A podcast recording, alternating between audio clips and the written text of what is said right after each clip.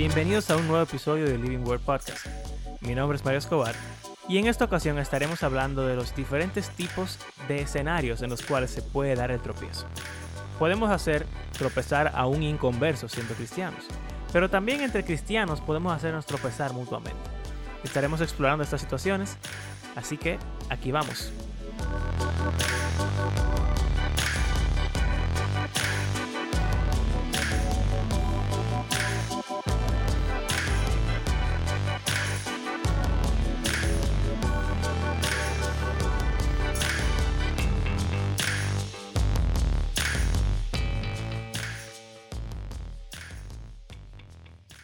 Ok, entonces ya duramos un tiempo discutiendo sobre qué es el tropiezo. Ahora yo quisiera que nos detuviéramos en cuáles son los escenarios en los cuales uno puede hacer tropezar a las personas. Y por eso les dije que yo tenía tres tipos de tropiezo que se pudieran dar, o vamos a decir, tres tipos de escenarios de tropiezo diferentes que se pudieran dar. Me gustaría saber qué ustedes opinan sobre ellos y si quizás tienen algún otro escenario que les llega a la mente. Entonces les voy a comentar cuáles son esos tres para que eh, los comentemos y entonces ustedes me, cuenten lo, próximo. Mis, lo que se me ocurrieron fueron tropiezo de un cristiano a un no cristiano. Eso puede ser uno. Otro que se me ocurrió es tropiezo de un débil a un fuerte. O sea, un hermano débil a un hermano fuerte.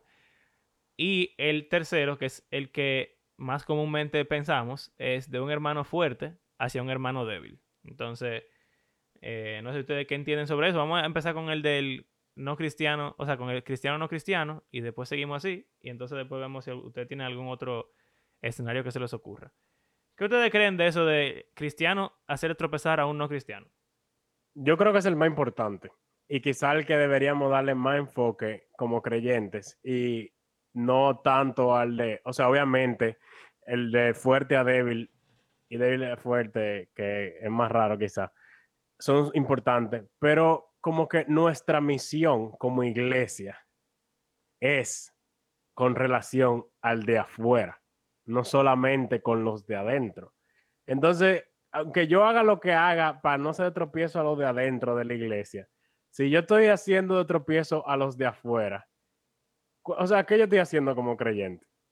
Yo no creo, o sea, y es muy fácil uno meterse como en la burbuja del cristianismo y que solamente juntarse con gente que son cristianas, solamente vivir en el ámbito de la iglesia e ignorar que el mundo existe. Pero ahí estamos ignorando nuestra misión, que es ir por todo el mundo y hacer discípulos. Entonces, si yo soy de si mi vida como creyente es de constante tropiezo para todo aquel que me ve, yo creo que yo he fallado en mi misión como cristiano. Porque no, o sea, si yo estoy alejando a los de afuera, ¿qué, cristiano soy yo? Tú sabes que ahí entra de nuevo, o ahí entra el tema de los casos también, o sea, y de, y de la motivación. Obviamente, como tú dices, nuestra meta como creyente es alcanzar a los perdidos. O no nuestra meta, nuestra misión es llevarle el mensaje para que Dios alcance a los perdidos a través de su mensaje. Es lo que el Evangelio y, cualquier proceso o cualquier actitud o cualquier accionar que pueda empañar eso en cada situación específica eh, debe ser total y absolutamente rechazado por nosotros. Eh, eh, eso es así.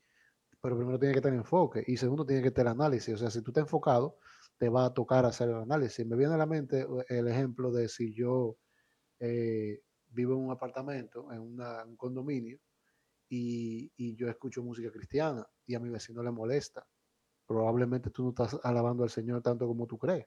Tu vecino le molesta el ruido, parte de tu testimonio y de la forma que tú vas a, tal vez hablarlo a Cristo puede ser el tú considerar bajar el volumen de esa música, poniendo un ejemplo tonto. No, y muy importante porque yo lo he visto. O sea, hay yo tengo vecinos que se han quejado del cristianismo por otros cristianos que ponen su música a todo volumen y molestan a los vecinos. O sea, que es algo real eso que tú estás diciendo. Eso es tan importante eh, que yo, hace mucho, yo empecé a verlo de la forma siguiente. Para mí, de la forma en la que yo lo veo, y me ha ayudado en ese sentido, es que nosotros, los cristianos, somos relacionistas públicos. O sea, nosotros somos como los promotores que se encargan de promover a Cristo. Y en ese trabajo de promover a Cristo, nosotros tenemos que hacer, buscar todos los medios posibles para que Cristo se vea extremadamente bien y se vea extremadamente glorificado. Él, él, lo es, obviamente, él lo es, pero la gente del mundo no lo ve así. Entonces, nosotros somos promotores de ese Cristo. Nosotros somos relacionistas públicos de ese Cristo. Entonces, el testimonio de nosotros es esencial en el tema de la evangelización. Muchas veces nosotros no tenemos ni siquiera que predicarle el evangelio a la gente. La gente simple y llanamente está viendo cómo nosotros nos comportamos. Y le pongo dos ejemplos. Yo le fastidié la vida a mi esposa cuando ella se convirtió. Porque yo no era creyente, yo no cre ya, yo me había, ya yo me había declarado ateo en esa época, cuando ella eh, decidió convertirse. Y yo le fastidiaba la vida a ella. Yo decía que ella estaba loca, que ella hablaba con, una, con alguien que no veía, que eso de orar. O sea, un grupo de cosas. Pero ¿qué pasó conmigo? Yo empecé a ver una esposa diferente. Yo empecé a ver la forma en la que esa esposa que se comportaba de una forma hacia mí en el pasado, ahora se está comportando contrario a eso. Y estoy viendo una esposa totalmente diferente en muchos aspectos y de forma positiva, obviamente. Entonces, eso tuvo un impacto en mí. Obviamente. Entonces, otro ejemplo que yo le voy a poner, y, espero no sonar eh, como que me estoy alabando en ese sentido, simple y llanamente estoy usando como ejemplo, porque me llegó a la mente ahora mismo. Eh, hace un mes aproximadamente, en la empresa donde yo trabajo hubo un fraude un poco complicado. Yo, trabaja, yo trabajo en, en seguridad y prevención de fraude. Yo soy supervisor de seguridad física y prevención de fraude. Y en el proceso de investigación, yo tuve que entrevistar gente y yo tuve que reunirme con gerentes y ese tipo de cosas. Y hubo una persona que se vio involucrada que es, hasta donde yo tengo entendido, cristiana. Pero en el momento en que se empezó a cuestionar a esa persona, parte de la gerencia cuestionó el hecho de si esa persona era cristiana o no.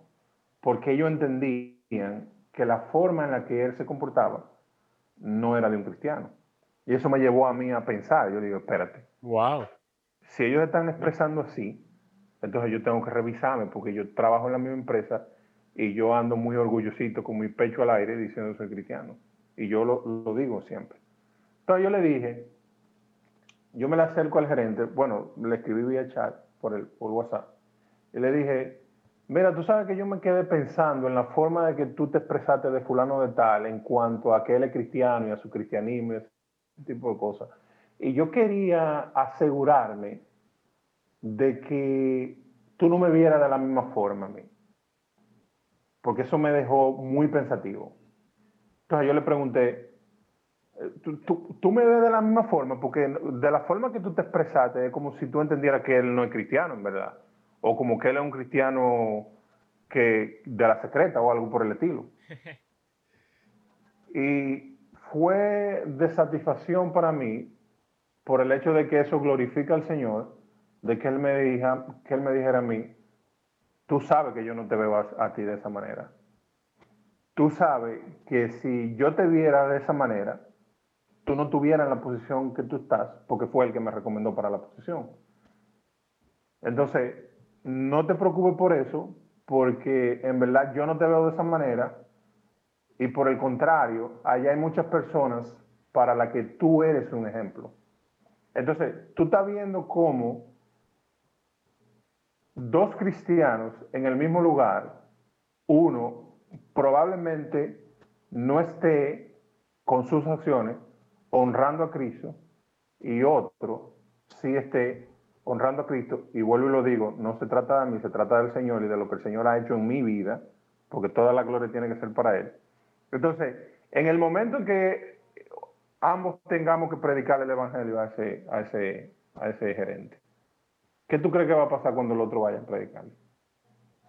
Desacreditado. De, de, verdad, ¿tú me, tú me estás predicando el Evangelio. ¿me? O sea, con lo que yo he visto de ti, tú me estás predicando el Evangelio. Tú sabes que eso... No, va- no va, no va- Sí, adelante. Ok. Eh, esa ex- experiencia me hace pensar mucho en mi tiempo en la universidad, porque yo en mi, en mi promoción de la universidad había muchos muchachos que decían que eran cristianos y, y pasó algo muy similar a lo que tú estás diciendo, de verdad. O sea, y, y me pone a pensar en, en lo importante que tiene que ser nuestro testimonio de Cristo eh, para, para con, con el mundo. Y lo que tú estás diciendo es exactamente lo que Pablo dice. No me acuerdo dónde, pero él dice que tenemos el ministerio de la reconciliación. Que Dios está reconciliando al mundo. Creo que en. en Segunda Corintios. En Segunda Corintios uh, 5, 1, no sé, bueno, no importa. Eh, el punto de que él dice que nosotros tenemos el ministerio de reconciliar al mundo con Dios. Y es como si Dios mismo estuviera casi rogándole a la gente, reconcíliate conmigo. Y como que, wow, tantas veces yo mismo y otros cristianos, quizás todos lo hemos, hemos sido así porque todos fallamos, hemos, hemos mancillado el nombre de Cristo y hemos, hemos eh, manchado ese testimonio. Y quién sabe cuántas personas realmente por esa razón como que no consideran el cristianismo como algo importante y serio. Y quería... Un ejemplo que se usa mucho, por ejemplo, las cruzadas, Exacto. la Inquisición y cosas así. Que El fueron a nombre de Cristo y la, la colonización y no sé cuánto. Pero trajeron, sí. Un ejemplo que quería traer, que en, en mi vida, en mi experiencia personal como profesor de Biblia de bachillerato, y les animo a ustedes eh, y también a nuestros oyentes, porque todos tratamos con jóvenes y con personas que han crecido escuchando el Evangelio, pero no necesariamente son cristianos. Y el hecho de que la forma en la que hablamos, la forma en la que vivimos, la forma en la que nos expresamos, la forma en la que practicamos el cristianismo, tiene un impacto tan grande en, en nuestra juventud. Porque eso es lo que ellos entienden que es el cristianismo. Y ustedes no saben cuántos jóvenes yo tengo que ver día tras día dando clases que no ni siquiera quieren ser cristianos o querían ser cristianos en un momento, pero ya de verdad lo consideran como como algo que no tiene sentido. Y es O inútil. porque, exacto, inútil, quizá, bueno, diferentes efectos tiene en la vida de muchas personas. Y es el hecho de que la forma en la que se vive el cristianismo muchas veces es tan vacía y, y, no pasa eso. O sea, ¿cuánto, cuántos esposos quizá han tenido el, el, caso contrario al tuyo, Héctor? Que su esposa se convirtió, pero realmente quizá es peor ahora. ¿Cuántos hijos tienen esa eh, relación con sus padres o padres con sus hijos? Y, y de verdad, realmente es algo que nosotros tenemos que considerar. Y yo creo que lo que diferencia a un cristiano fuerte de un cristiano débil realmente no es si tú crees que tú tienes libertad cristiana o nada de eso. Eso, son cosas que no tienen sentido. De hecho, la gente no critica como cristianos porque duramos mil años peleando sobre esas cosas. Lo que realmente hace que un cristiano sea fuerte es qué tan en serio se toma esa labor de ser relacionador público de- del Señor. Si no, entonces, yo- bueno, yo ni siquiera ahí, de verdad, en lo personal, pondría en duda si es que tú eres fuerte, débil o nada. Porque es que eh, tenemos que ser ese, ese ejemplo eh, de Cristo. Y creo que, como hemos mencionado, o sea, de verdad, esa es la más importante de todita. Porque al final, si ya tú eres cristiano y tú eres realmente cristiano, pues entonces esas cosas se van ahí, vamos a decir, resolviéndose solas. Pero qué triste que nuestra misión de, expandir el reino del Señor muchas veces se vea eh, lastimada por la forma en la que no estamos viviendo correctamente el Evangelio.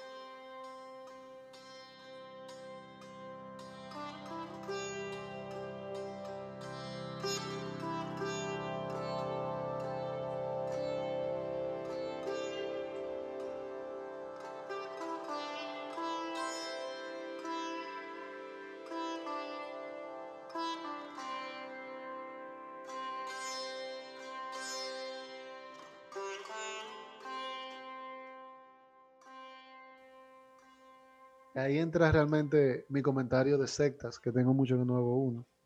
Es lo que a mí me da pique de cuando yo estudio o, o hablo de una secta o, o, leo sobre una secta particular. Y es el cómo eso. Miren, yo se lo he dicho en otro capítulo, la mayoría de las sectas salen del libro que nosotros entendemos que es la palabra de Dios. De la manipulación, de la mala interpretación, del uso irresponsable del mismo. Y, eso es tan molesto para mí a veces, porque, porque realmente, vamos a decir, mancha hasta cierto punto, si fuera posible hacerlo, el nombre de nuestro Señor y, el propósito de todo esto. Eh, y algo que nosotros tenemos que tener cuidado también, como nosotros utilizamos la palabra. Mira, algo tan sencillo como tú estás en el trabajo y, y tú dices, no, dice, Dios dice ayúdate que yo te ayudaré, por ejemplo, por es un disparate.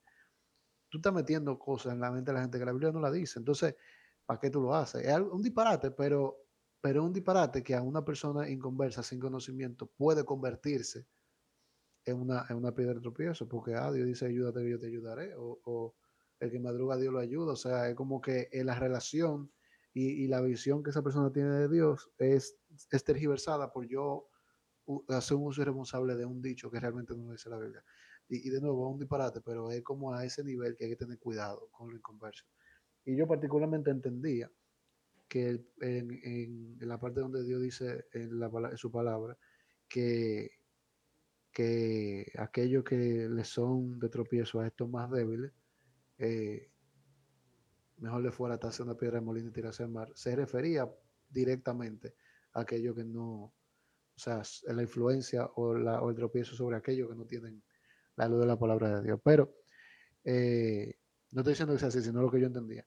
Pero este, este, este tema me da a mí, para que tú lo anotes por ahí, para que hablemos después, eh, un otro tipo de tropiezo, que es el tropiezo del líder a su feligres, que no, ahí no estamos hablando de, de fuerte contra débil, pueden ser más duros, incluso a sus mismos líderes debajo de ellos, pero hay veces que hay una forma irresponsable de manejo a nivel eh, de liderazgo y pastoral que puede causar un tropiezo muy fuerte en incluso los líderes que están debajo de ellos.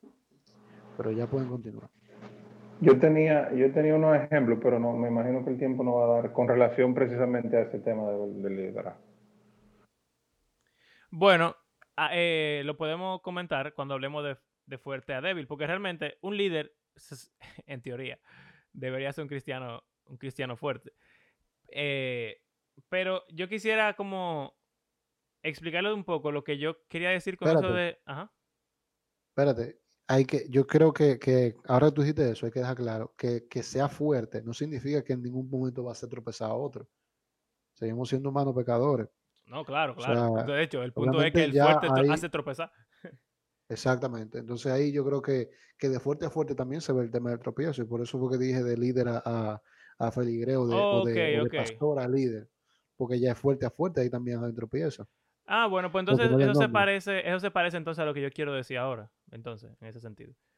Que, o sea, cuando yo, se me ocurrió eso de, de débil a fuerte, eh, lo que yo quiero decir simplemente es que la, la, lo que causa el tropiezo realmente es una falta, bíblicamente hablando, de parte del que lo comete, o sea, un pecado. Que en ese caso sería parecido a lo que está diciendo. O sea, cada vez que yo peco, yo estoy siendo débil en, Cristo. Entonces, por eso quise como que decir de débil a, fuerte. Pudiera ser de fuerte a fuerte si yo estoy en un momento de debilidad y no sé, yo vamos a poner un ejemplo así, bien, bien suelto. Yo estoy dando clase de Biblia y me cae algo en el dedo del pie y entonces digo una mala palabra. se supone que soy un cristiano fuerte y que no debería decir una mala palabra, sobre todo en frente de mis estudiantes, que o no son cristianos o son cristianos débiles. O quizá hay alguno que sea fuerte, pero el punto es, yo estoy mostrando en ese momento, aunque se supone que soy fuerte, una debilidad y eso es lo que produce que los otros cristianos que están alrededor mío digan como que, oh, ¿y qué pasó? Entonces, creo que entonces se parece mucho a lo que está diciendo, Andrés, de, el liderazgo. Y, bueno, eso de débil a fuerte me hizo pasar, pensar en Gálatas. Al final, en las últimas recomendaciones, Pablo siempre pone como un grupo de cosas brevemente. Y él dice, hermanos, si alguien es sorprendido en pecado, ustedes que son espirituales deben restaurarlo con una actitud humilde. Pero cuídese cada uno porque también puede ser tentado. Cuando tú hablas de débil a fuerte, en eso fue que yo pensé, como que alguien que sea débil caiga y tú como fuerte tratando de ayudarlo, caiga en el mismo pecado o lo, en vez de ayudar a restaurar al otro, tú como que peque más junto con él o lo incite a él a pecar. Sí, eso creo que pasa más si el fuerte pretende ayudar al débil como eh, sin con orgullo o, o como que sin darse cuenta de que él también puede caer en la misma, en la misma situación. Pero sí, no lo había pensado en verdad y Pero me es fuerte, parece... Es fuerte. Es fuerte ahí, sí, sí.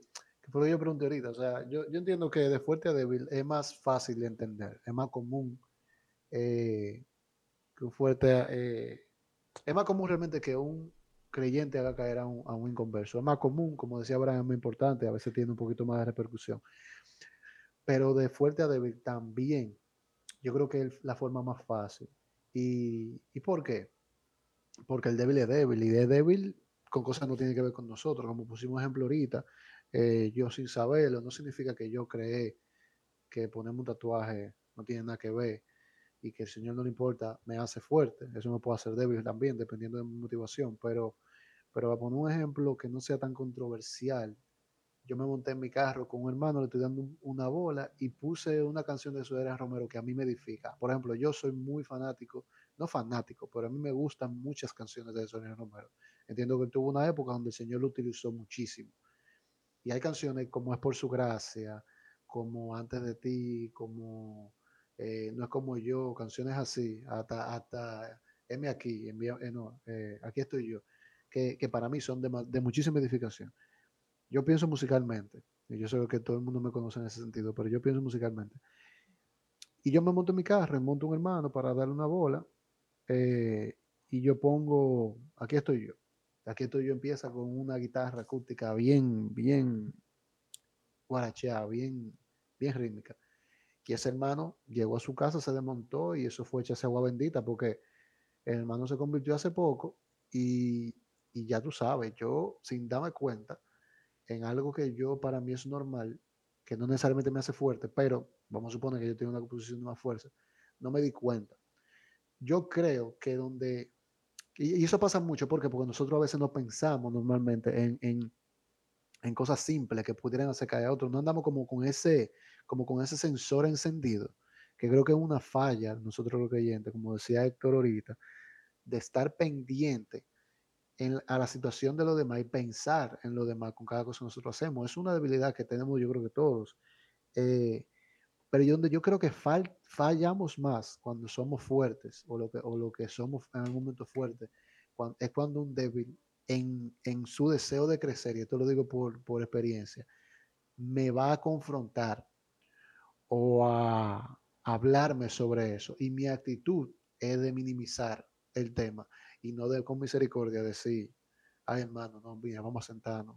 ¿Qué fue? No, mira, lo que pasa es esto. Yo entiendo tu punto, de verdad, perdóname por no pensar en ti en ese sentido.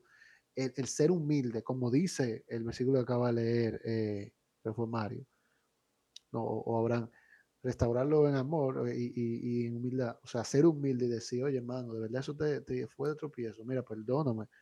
Tú no, yo no hice nada. O sea, literalmente yo no hice nada.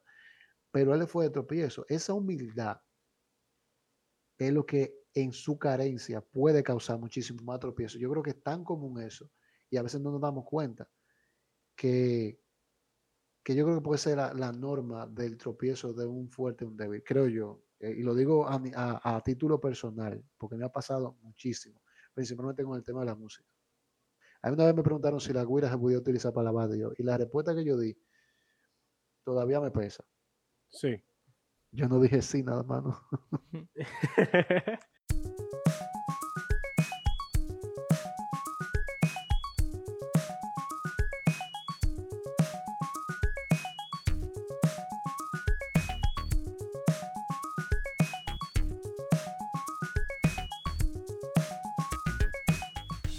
O sea, Lo dejé aturdido. quizá, no, no, no, no, no, Sí. eh, quizá, Fue muy profundo. no, mi no, no, es que quizá decir que uno es fuerte es la, es la forma in- incorrecta quizá de, de pensar. O sea, No, pero estamos usando la misma jerga, la misma jerga bíblica. exacto, eso es lo que pasa. O sea, realmente nada. sí hay hermanos que son fuertes, simplemente, o sea, tú no puedes decir que no. Lo que pasa es que todos tenemos momentos de, debi- de debilidad.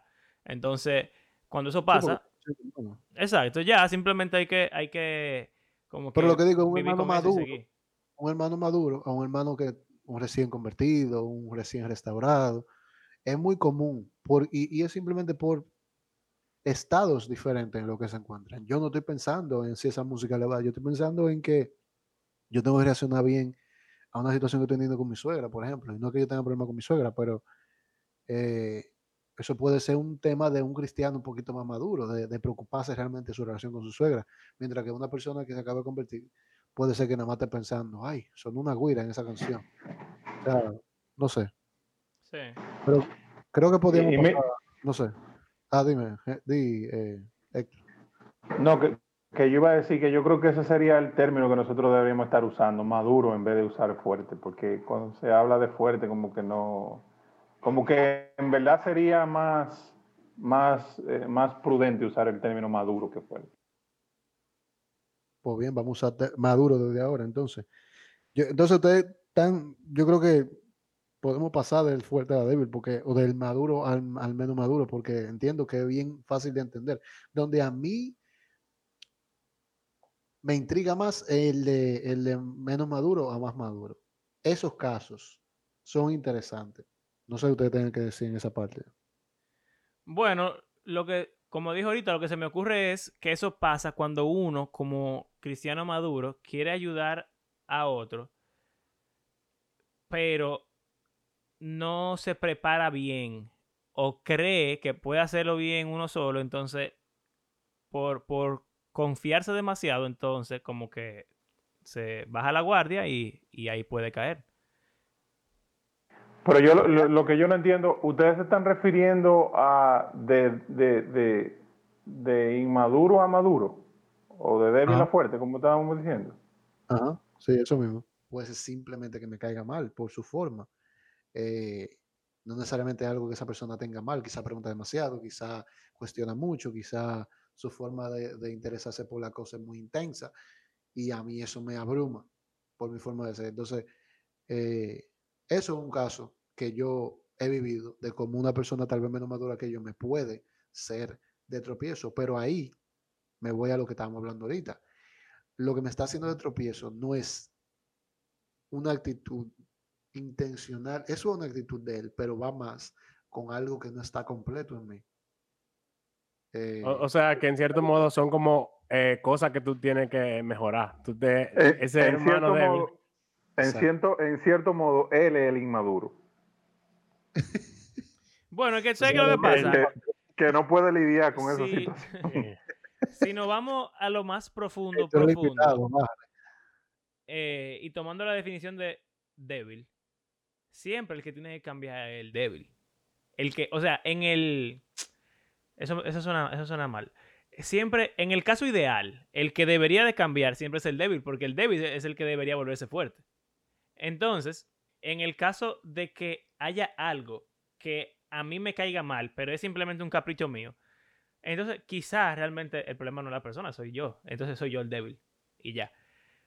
Eso es lo que yo. Exacto. pero no, acuérdate que el tema de, de- de débil y fuerte y de madurez y madurez puede ser un tema simplemente de la comparación en esa relación.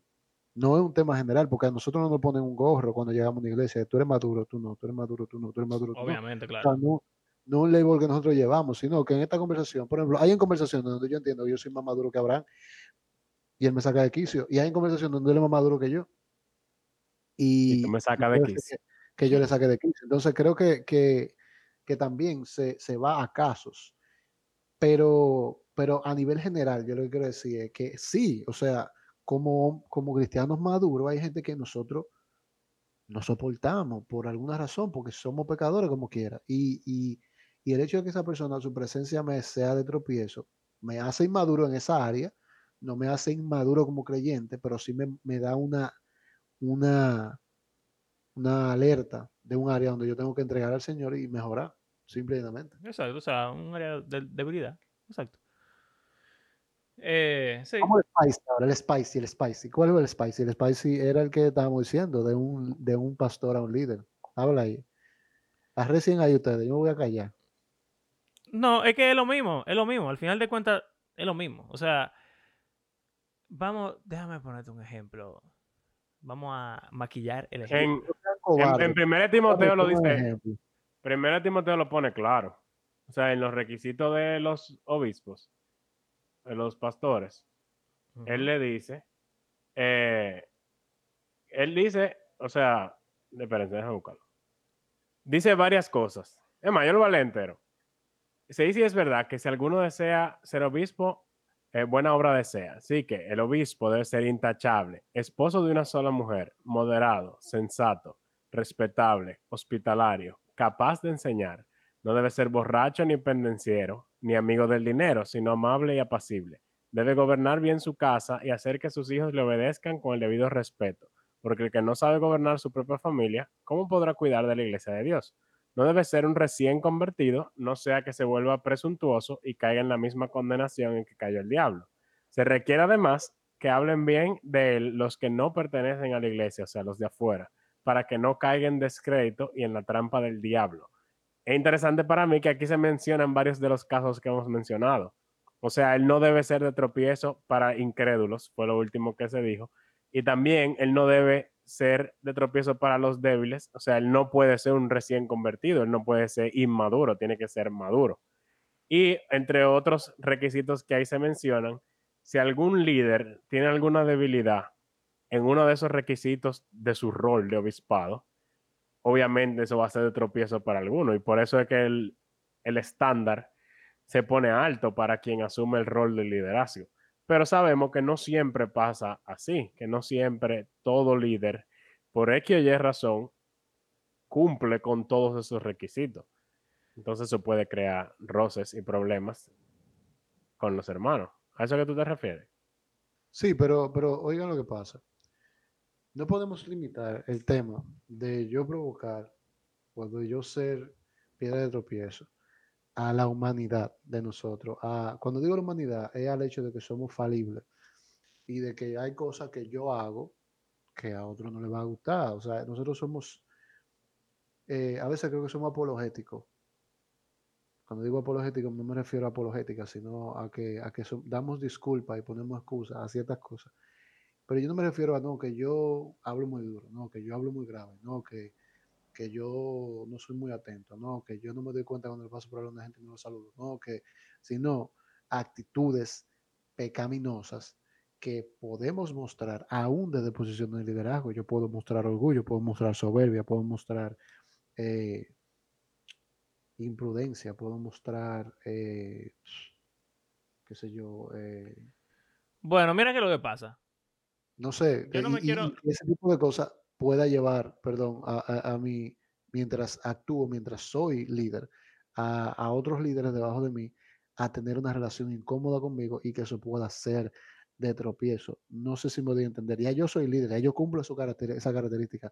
Yo no le caigo bien a todo el mundo porque no soy monedita de oro ni soy un refresco de Coca-Cola, pero yo puedo tener actitudes que debo cambiar y aún sigo teniendo. No sé si me doy a entender. Sí, sí. Lo que, lo que yo quisiera como evitar, o no sé, no me quiero meter muy profundo en esta área por dos razones. Primero, el hecho de que a ti no te agrade algo de una persona es problema tuyo simplemente, que es lo que tú estabas diciendo de, de que si yo hablo muy grave o si no saludo a la gente, qué sé yo. Esas son cosas que simplemente la gente como es y ya, eso ni siquiera tiene que ser un problema de la persona, simplemente tienes que entender que hay gente diferente a ti y ya, no, no puedes embromar con eso. Pero en el En el segundo caso que tú estás diciendo, que es un líder que está mostrando pecado o actitud pecaminosa en cierta área, mi problema con seguir en esta conversación es que eso es un problema. Porque el líder o el pastor tiene el poder en la iglesia. Y eso puede ser una causa de división. ¿Entiendes? O sea, es muy. Quizás no en toda la iglesia, pero hay iglesias en las cuales si un pastor tiene ese problema que usted está diciendo, yo creo que lo, lo correcto sería que no fuera pastor simplemente, porque no está siendo ejemplo de Cristo como Abraham leyó. Pero ¿cómo tú vas a bajar del pastorado a una persona así? ¿Entiendes? Entonces... es que ahí es que entra el tema de, o sea, como maduro. Porque es que hay dos cosas, hay dos cosas. Lo que tú estás mostrando, lo que tú estás eh, describiendo es un caso que lamentablemente es extremo y hay que trabajarlo de otro punto de vista.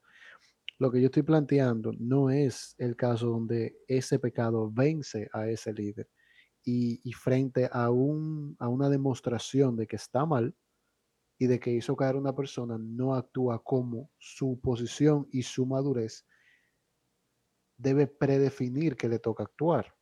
Me explico. O sea, es que si es una, una cosa de una sola vez, entonces, o algo que pasa porque todo el mundo tiene algún problema con el orgullo. O sea, no es como que... no, Mario, y aunque sea repetitivo, si hay una actitud de... Entiendo yo, esta es mi opinión. Si hay una actitud y una tendencia al arrepentimiento, yo personalmente creo que el... Mira, mi esposa dice algo. Mi esposa dice que una de las evidencias más grandes que ella ve en una persona así de que creyente es cuando lucha con su pecado no cuando parece perfecto. De hecho, ella dice que una persona que parece perfecta por fuera, mm, ella no le da confianza. Porque el que está el que es perfecto por fuera está actuando todo el tiempo. Eso no es verdad que tú estás todo el tiempo de que ay, si el Señor es tan bueno, la misericordia de Dios. O sea, hay gente que sí, pero, pero la mayoría de la gente no es así. Sin embargo, lo que tú puedes ver en un creyente es que tropieza y se levanta y, se fortalece en, en la corrección, en la disciplina, en la humillación. Esas son todas herramientas que Dios utiliza para corregir actitudes en nuestra vida. Pero si tú estás hablando de, una, de un liderazgo, o estamos hablando de un liderazgo que no se arrepiente, que no reconoce su caída, que no reconoce su pecado, que no reconoce su, su, su la forma en la que fue de tropiezo, estamos hablando de otra cosa. ¿Tú entiendes? Estamos hablando de, de, un, de, un, caso mayor. Yo no me estoy refiriendo a eso. Me estoy refiriendo a una persona. Yo soy líder del ministerio de oración de una iglesia, por ejemplo. Eh, para ponerte lo más alto que yo voy a llegar tal vez a una iglesia. Eh, mis actitudes, lo que yo provoque en tropiezo en otras personas, si me lo enfrentan, si me lo presentan, mi actitud debe ser de wow, humillarme y pedir perdón. Y eso va a demostrar mi carácter de liderazgo, va a demostrar realmente que yo estoy luchando con mi pecado, pero es posible, es lo que estoy diciendo. O sea, no es imposible. Los pastores van a hacer ese tipo. Es que así, eso es. Y eso es lo que yo quiero como, por eso yo quería hablar del tema, porque a veces nosotros, y pasa mucho en la iglesia como las nuestras, donde tenemos una imagen, lo que estamos abajo, no necesariamente los pastores muestran esa imagen, aunque a veces sí, eh, de que el pastor es infalible y, tal vez no infalible, pero es incorregible. Lo que quiere decir que si falló, bueno, hay veces, yo he escuchado términos como este, no, si el pastor se equivocó, el Señor permitió que se equivocara. Eso es mentira del diablo. Si el pastor se equivocó, se equivocó igual que como tú te equivocaste y debes arrepentirse y debes buscar que resarcir ese error a través de la dirección del Señor. No es que cada cosa que hace un pastor es, que es, llamado de Dios. Eso no pasó ni siquiera con Moisés. Cuando Moisés le dio el fuetazo a la piedra, eso no fue lo que Dios le dijo. Entonces el pueblo no podía decir, no, Dios quería que le diera el fuetazo a la piedra. Por eso él no entró a, la tierra prometida.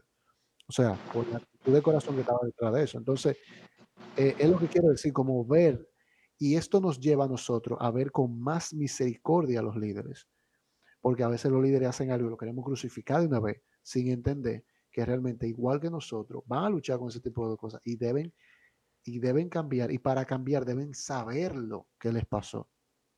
Deben saber que dieron que fueron de tropiezo porque no siempre se dan cuenta. Ustedes ven por dónde me estoy yendo, por qué fue que puse el tema. Nosotros tenemos que tener cuidado con no poner nuestros líderes y en el caso de los pastores en un pedestal y entender que ellos son, son perfectos. Eh, hay situaciones donde sí los pastores se venden como que son perfectos y en esa perfección eh, arrastran parte de la iglesia que llega al punto de, que prácticamente lo idolatran, o sea, lo ponen en un pedestal y dicen, no, es perfecto, y, como que llega un punto donde fácilmente eh, el, pastor comete un error en una doctrina ah, y, viene y tuerce la palabra o algo por el estilo, y ni siquiera lo ven o no lo cuestionan, y tenemos que ser cuidadosos en ese sentido. Lo mismo pasa, por ejemplo, con los hijos de los pastores. La gente llega a entender que los hijos de los pastores tienen que ser perfectos no, ese hijo del pastor, ese no pasa eso, ese no pasa aquello. Tiene que ser perfecto, tiene que. Y, tienen unas expectativas con los hijos de los pastores que son irreales. Esos hijos de pastores son pecadores iguales, que tienen que luchar con su pecado y que muchas veces se ven sobrecargados por ser el hijo del pastor.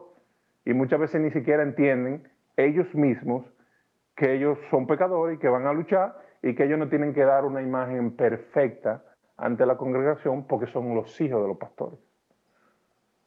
¿A dónde voy? Y eso que tú dices es suma, suma verdad. Y, es así.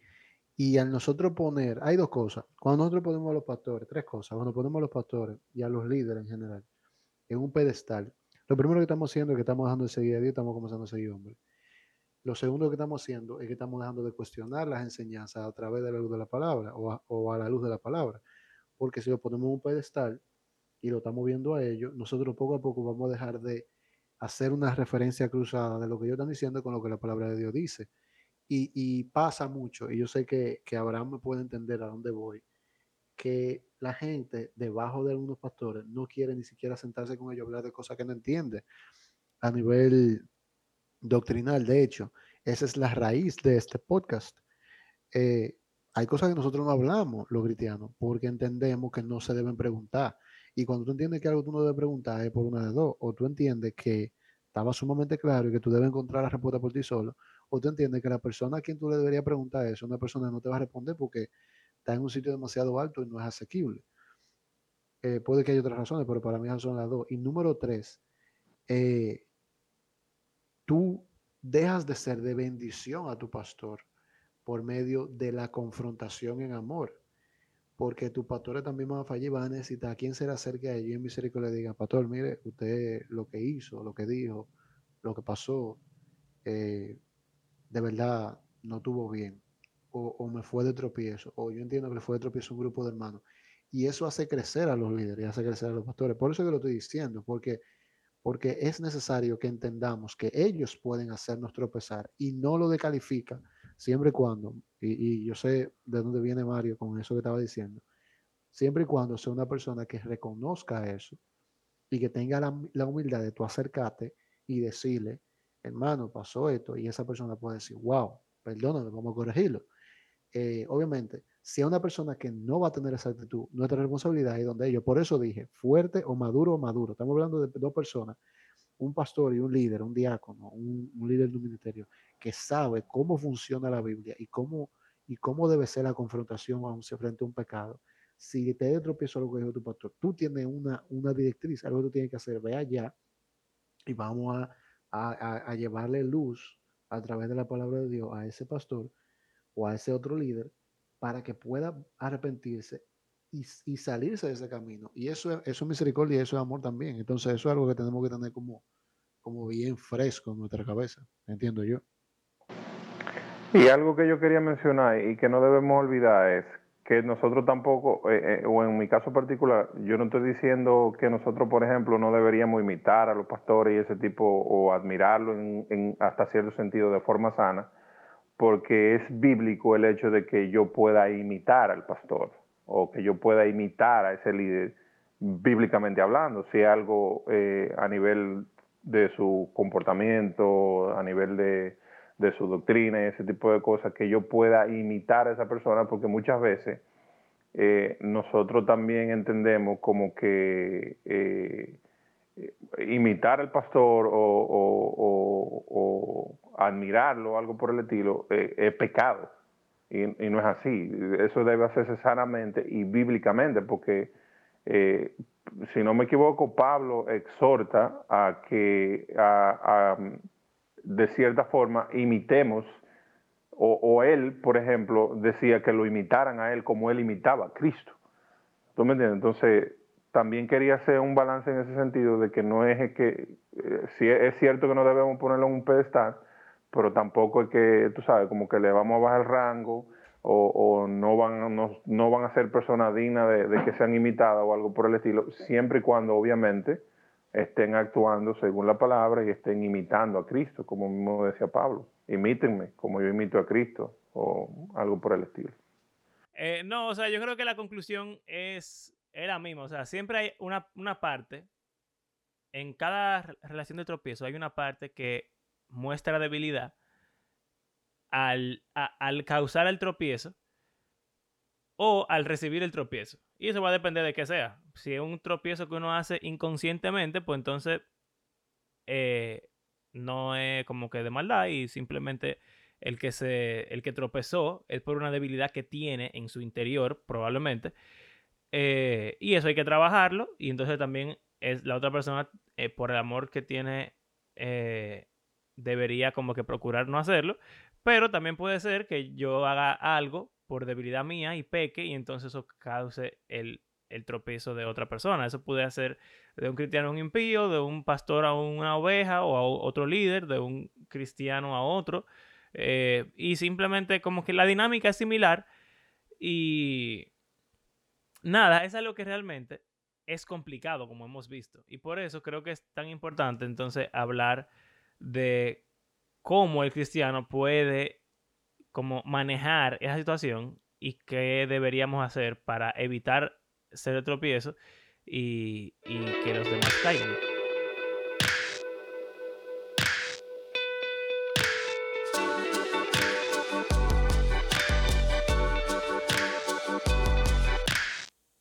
Gracias por acompañarnos en este episodio. Living Word Podcast existe porque creemos que la Biblia es un libro que está vivo y que tiene el poder para transformar sus lectores y también todo el mundo. La próxima semana estaremos concluyendo esta serie de episodios acerca del tropiezo, haciéndonos la pregunta de cómo deberíamos actuar en este sentido. ¿Debería siempre sacrificarme para que el hermano débil no peque? ¿O debería el hermano débil entonces como que dejar de ser débil? Si disfrutan de nuestro podcast, les invitamos a compartirlo en las redes sociales y si quieren apoyarnos económicamente, pueden hacerlo por medio de nuestras plataformas de PayPal o Patreon. Y como siempre, queremos agradecer a las personas que han convertido nuestro podcast en parte de su rutina semanal. Será hasta la próxima. Hasta luego.